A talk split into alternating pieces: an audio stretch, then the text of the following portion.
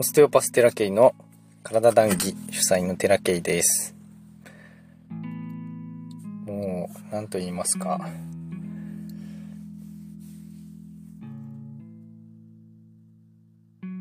こう、やらなきゃいけない。何か、やらなきゃいけないことがあると、体が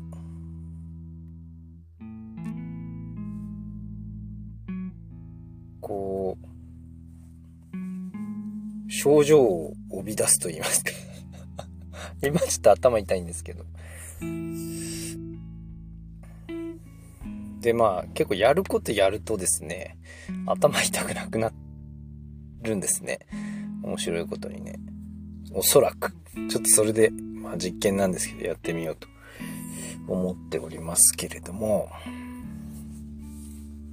うんと、最近は、やっとですね、自分の軸と言いますか、まあ、軸、軸っていう話はよくしょっちゅう出る。この自分軸、他人軸とかっていう軸っていう表現はしょっちゅう出るんですけど、軸どころの話じゃない。そんな細っこいもんじゃないっていうのを最近感じますね。自分っていうそのなんか幹みたいなぶっといなんか柱っていうかっていう状態をですね、えー、いかに外れないかはみ出さないかということがすごく大切なんだなっていうことを最近はよく感じます。で、この時期的には、春分の日からなのかな。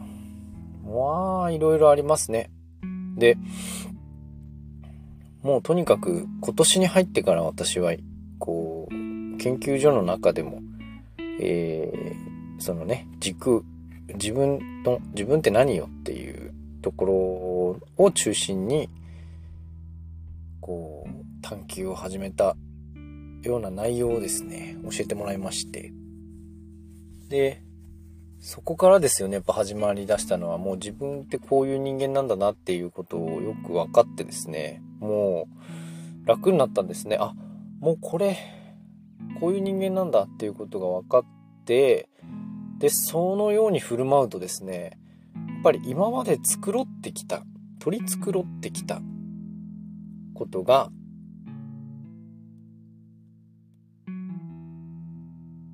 取り繕わなくなったわけですよ。要は。裸になった状態ですよ。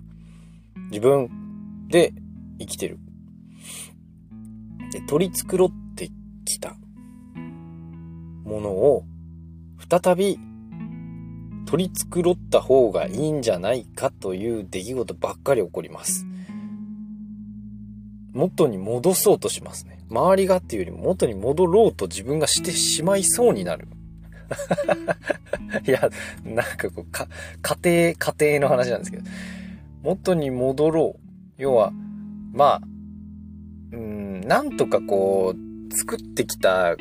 こう、スキルだったんですね。処世術と言いますか、そういうものをたくさん持っているとですね、もう自分注文はもうどんどんなくなっていくんですね。いや、もちろんそれで、あの、出世できる人もたくさんいらっしゃいますんで、それが別に悪いってことではなくて、それを上手に使いこなせて、社会でこう、よりね、良いものを得ていくっていうタイプの方は、それで十分、うん、いいんだと思います。私は、それでは何ら、えー、っと、変わらなかった。まあ、そもそもできないんです。私。そういう、こう、うまく立ち回るみたいなことがすごくできない。周り見ててね、すごい上手な人ばっかり見てるから、いやー、すごいなと。なんぼ頑張ってもそうなれないけど、なんとか頑張ってそうなろうとしてたんですね。でも頑張っても頑張っても何十年経ってもそういうことできなかったんです。でそれを、例えばの話ですよ。そういうこう、処世術のようなスキルですね。スキルみたいなものを身につけようとして、身につくものもありますけれども、えっ、ー、と、身につかないものもありますよね。どう頑張ったって、そううまくできないと。で、うまくできる人っていうのは、身につけられるポテンシャルを持ってるんですね。で、できない人っていうのは身につけられるポテンシャルを持ってない。他のとこ伸ばしていかなきゃいけないっていう人間なのに、まあ、社会ってこう、なだらかにするので、スパーンとこう切っちゃうわけなんですね。頭出てる。こう、ちょっと変なとこ出ちゃってるのをスパンって丸くするのがまあ社会なので、でそれをこう、繰り返しているとですね、どうなるかっていうと、どんどんどんどん自分が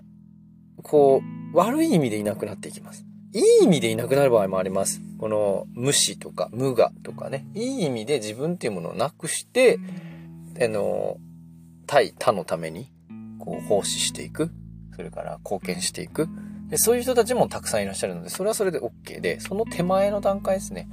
もう手前の段階でどれだけ自分っていうもので、この人生を生き抜くことができるのかっていうところの揺さぶりですね。揺さぶりがかけられてきます。そういうことをやってると。驚くほど感じます。で、それで、だんだんだんだんその揺さぶりをかけられていっ行った時に、すぐに自分に戻るということを繰り返していくと、えー、っと、揺さぶりかけられないっていうことにはなりません。だけど、えー、っと、ダメージがだんだん少なくなってきます。揺さぶりをかけられた時のダメージが少なくなってもうすぐに元に戻れるようになってきます。で、それにだんだんだんだん慣れていくとですね、逆にこう自由に振る舞うことができてくるんですね。あのー、ある本、まあ、このブログにも確か書いた気がする。いつ、いつになるかわかんない。こう、ため、書き溜めてるので最近は。で、ブログにも書いたはずなんですけれども、あの、鶏小屋。小屋の中にいる鶏ってこう密じゃないですか。いっぱいいますよね、鶏ね。で、そこでずっと暮らしてる鶏が、例えば、こう自然農法に切り替わりましたって言って、広い、あの、草原の中にポツンとこう鶏を置くとですね、庭、広い庭だとしてもですね、逃げないようにしたとしても、空間すごい広が、広がってんですよ。周りにね。で、空間だらけなのに、置いたところからあまり動こうとしないそうなんです、最初ね。何日も。で、だいたい1週間ぐらい経ってようやく恐る恐る、こう、周りをこう、うろうろしだすというか。で、だんだんだんだんこう、え活発になっていくっていう話があるらしいんです。まあ、全部の鶏がそうかって言われるとちょっとわかんないけど、そういう実験があるらしいんですね。それと似たようなもんで、その、自分で生きていいんだってなって、自分で生きますって言った時に揺さぶりかけられるんですよ。いい、一回こう、ダメージ食らうとですね、またね、小屋に戻ってろうとするんですね。僕は何度もありました。小屋に戻っちゃうんです。鶏の小屋。鶏、元いた小屋に戻っちゃうんです。ガチガチに固められている。全然自由じゃないっていう状態に戻ろうとするんですね。そう、そうしてきたから。そう言われて、こうしろって言われて、もうそうしてきた、そのスキルがあるんですけど、で、それをやり続けていったら体壊したのに、自由になっていいよって言われて、もう自由に自分でいいんだよって言って、自分でいいやって、自分でいいっていう風に生きてたら、また同じような出来事があって、また、またガチガチに 固めようとしてたんですね、自分はね。で、それを、今回、もう、あの、戻らんということを決めてですね、えっ、と、自分のキャラクターというものを保ちながら生きてます。で保ちながら生きてると、その保ちながら生きてる中でやっぱり揺さぶられはするんですけれども、やはり、こう、ただ揺さぶられているだけじゃないですね。揺さぶられて、もうね、イメージとしてはもう攪拌です。すごくこうかき混ぜられて、沈殿しているゴミ。あの、落ち葉とかね、例えば水、水の葉っぱとか砂とか、わーってこう、詰ま、溜まって何にも動かない水に溜まってるわけですよ。それをガーッと攪拌して、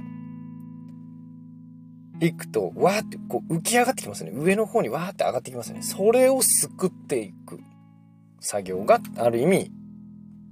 僕らがやってる治療です。オステオパシーの治療です。その攪拌した状態でこうすくっていかないと、も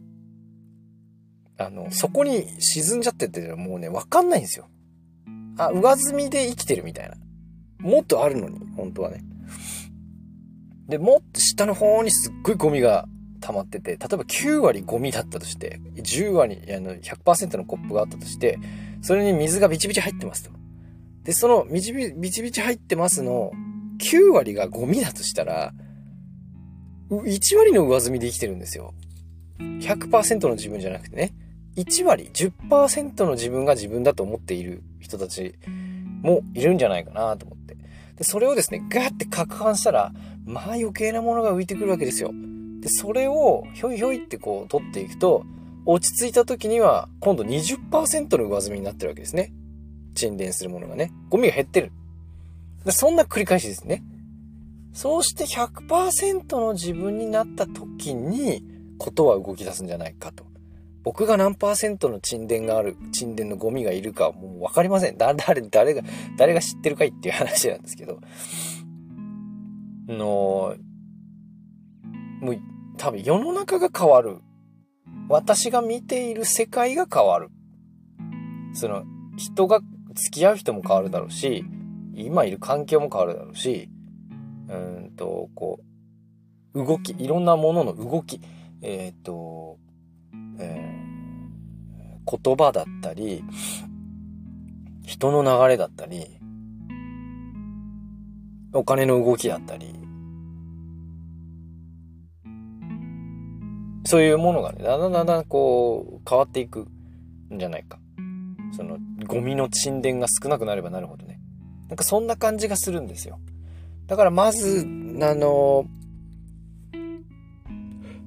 まあ、病気もそうだし、こう、心の問題、心の病気もそうだし、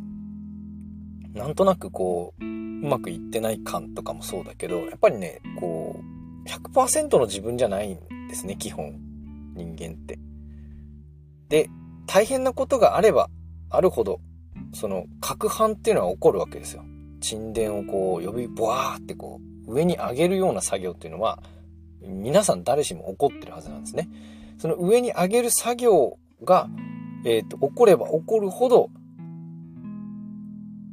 要は、浮き彫りになってくるものがある。で、それを何かのきっかけで、別に治療じゃなかったとしても、何かのきっかけで、どんどんどんどん、こう、浄化していく、落としていく。っていうことをやっていくと、だんだん自分の100%になっていく。ただ、その揺さぶられたという、この攪拌されたということを、嫌だって言って、攪拌を、こう、そのままにして、止まってしまった時、また取り除かなかったけど、それまた9割方のそのゴミの沈殿になっていくわけなんですね。またね、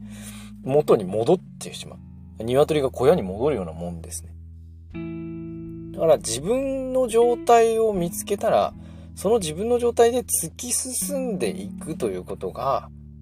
人間は必要なんだと思います。それがすごく今私は感じますね。で、まあ、そう、ピュアになればなるほど、まあ、ピュアという言い方しますけど、ピュアになればなるほど、えー、受け入れがたい感覚も出てきます。これでいいのかな、みたいな。もうね、やっぱね、その、この世の中に、こう、大々的に、ね、目に見えない世界をこう、表現している人たちっていうのはたくさんいらっしゃいますし、それで別にいいんだと思うんだけど、僕の中でまだやっぱね、そういうこう、自分の感覚が、こう、オープンにはできないですね。自分の感覚をね。こう全てを、やっぱその、外に出すことは、ああまりにも、まだ私は準備ができてない。もっと純度を高めていかないとその世界を表現することは多分できないだろうなとは思ってはいますけれどもこう感覚が研ぎ澄まされていくとですね、こんなことも起こるんだっていうようなことも起きてます。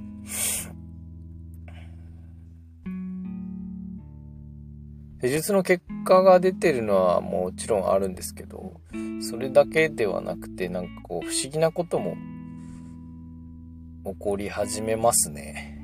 なんでしょうね、これは。だから、うんと、苦労は勝手でもしろとかね、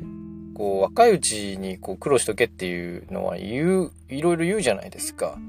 それはあな、やっぱあながち間違ってないなって僕もずっと、えっ、と、順風満帆な生活はしてませんし、家庭内はとてもね、安全だったけれども、私自身の内面としては全然安心感なんてなくて、ずっと不安だったんですよ。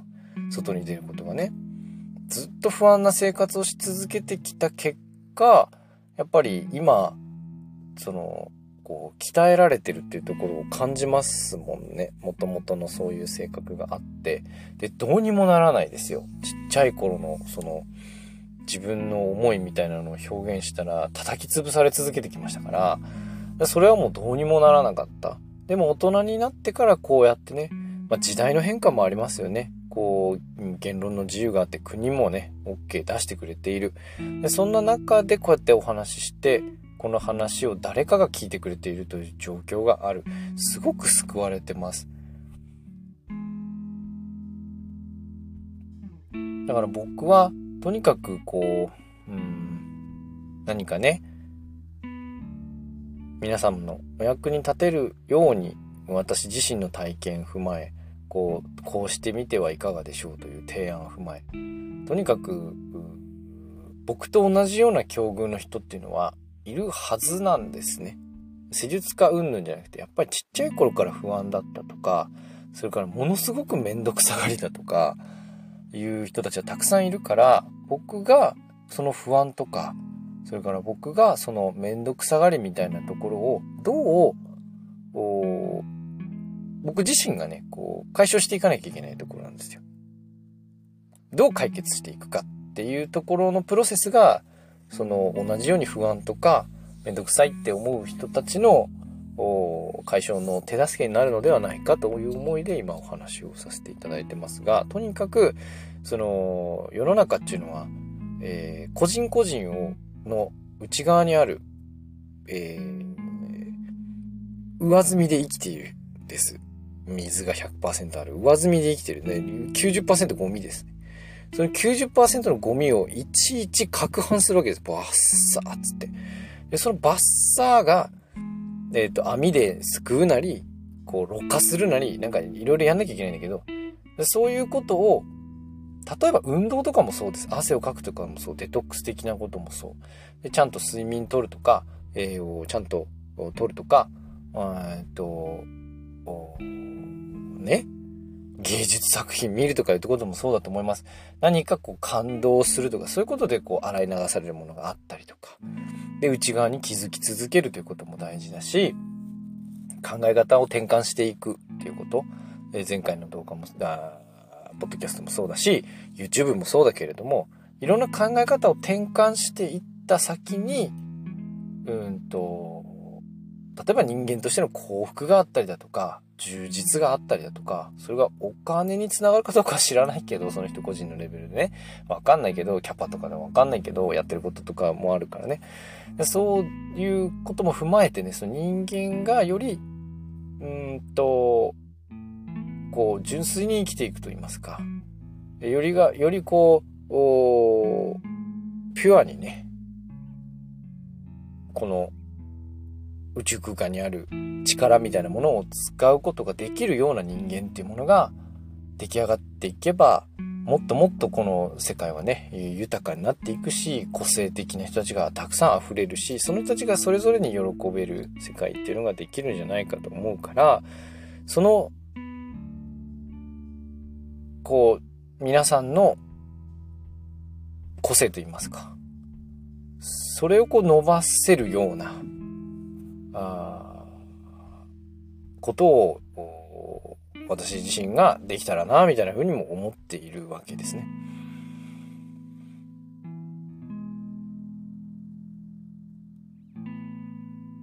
というわけで、この今の世の中、ものすごくですね、内側を攪拌している状態だと思ってください。そして、えー、っと、あ、いらない、ゴミは、え多分執着だ、イコール執着だと思うんですけど、僕はタオの考え方が好きなので、もう執着みたいなもんですよ。ブロックではないんですよね。執着でこだわりなんですよね。変なこだわり。そういうもんがたくさんある内側にね、人間にはあるということを一個一個よっこしていく。その攪拌している最中によっこしていく。そしたら上積みがどんどんどんどん広がっていく。上積みが自分なんで、本当の自分、純度の高い自分みたいなものを作っていくっていうことが、えー、っと、今後ね、必要なんじゃないかというふうに思いますので、皆さんもですね、今この時期、こうものすごい攪拌されている時にですね、えー、自分を癒す、自分の執着を手放すっていうことをやってみてほしいなというふうに思います。今日の談義はここまでです。ご視聴ありがとうございました。またね